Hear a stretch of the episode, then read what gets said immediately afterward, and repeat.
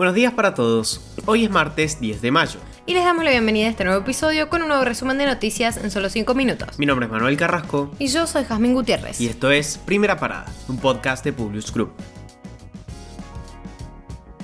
Nacionales.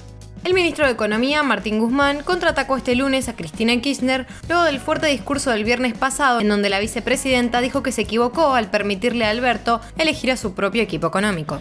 Se defendió diciendo, ¿en qué país han funcionado los subsidios energéticos y el déficit fiscal? El ministro también se refirió a las disidencias internas respecto al acuerdo con el FMI, al que defendió como una alternativa al ajuste y recordó que parte del oficialismo se negó a acompañarlo en el Congreso. Los máximos líderes del PRO tuvieron un almuerzo agitado.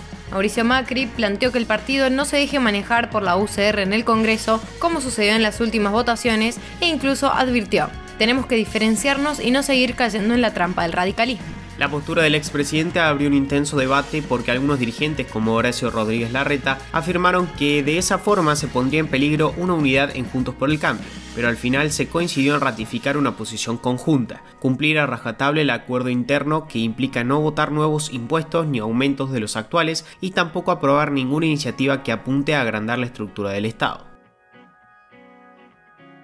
el ejército recurrió a la corte por el fallo que dispone la entrega de 180 hectáreas a una comunidad mapuche. El recurso extraordinario para elevar a la corte el caso fue presentado ante la Cámara Federal de Apelaciones cuyos jueces habían rechazado la apelación de primera instancia por considerarla extemporánea. Entre los argumentos, el ejército planteó una evidente arbitrariedad por no darle lugar a su derecho a defensa cuando debe garantizar el resguardo, la integridad y disponibilidad del inmueble en litigio. Las acciones argentinas sufrieron otro duro castigo, se desplomaron hasta un 17% en Wall Street. Los fuertes retrocesos de los papeles argentinos fueron liderados en Nueva York por Mercado Libre, con su mayor caída diaria en más de una década. Vista, Globant, Cresud, Despegar, Transportadora del Gas del Sur e IPF también sufrieron fuertes bajas. YPF no se quedó atrás con la suba del combustible. Aumentó los precios en un promedio del 9%.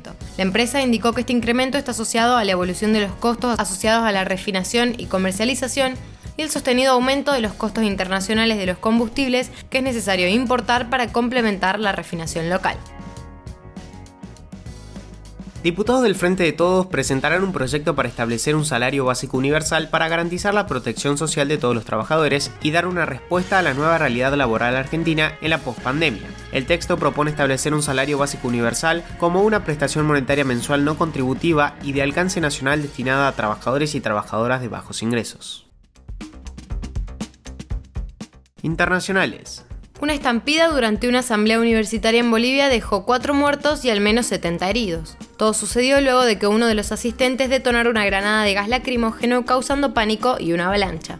Entre 400 y 500 estudiantes estaban reunidos en el coliseo de la Estatal Universidad Tomás Frías para definir la elección de sus nuevos dirigentes cuando sucedió la tragedia.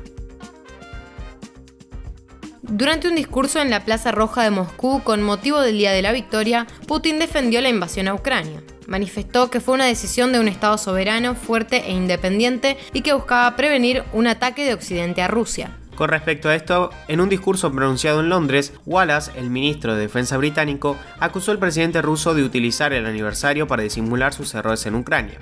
Entre otras palabras, dijo, con su invasión de Ucrania, Putin, su círculo íntimo y sus generales reflejan el fascismo y la tiranía de hace 77 años, repitiendo los errores de los regímenes totalitarios del siglo pasado.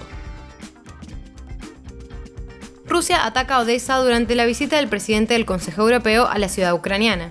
El ataque, realizado con misiles, obligó a todos a buscar refugio, interrumpiendo la reunión. Charles Michael, quien realizó la visita sorpresa, afirmó que esta fue para celebrar el Día de Europa y también expresar su apoyo al país invadido. Por su parte, dijo que Moscú no podría ejecutar la libertad de Ucrania y prometió que la Unión Europea estará junto a Kiev todo el tiempo que haga falta.